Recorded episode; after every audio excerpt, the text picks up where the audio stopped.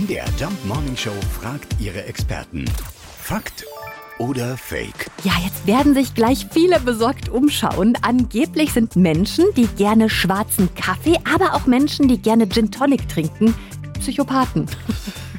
Ob das stimmt, weiß Mediziner Dr. Carsten Lekutat. Das ist toll. Ne? Also Psychopathen sollen in der Tat, das haben auch wieder Wissenschaftler herausgefunden, auf diese Genusssachen besonders doll stehen. Aber nichtsdestotrotz, es gibt genügend Leute, muss man sagen, die sehr gerne Gin Tonic trinken. Und es gibt auch ganz, ganz viele Leute, die gerne schwarzen Kaffee trinken. Und die sind nicht Psychopathen, keinesfalls.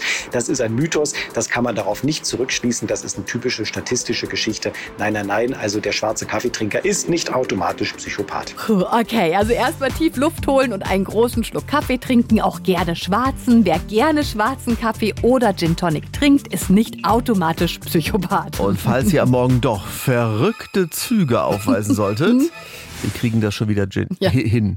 Fakt oder Fake? Jeden Morgen in der MDR Jump Morning Show. Mit Sarah von Neuburg und Lars Christian Karde. Und jederzeit in der ARD Audiothek.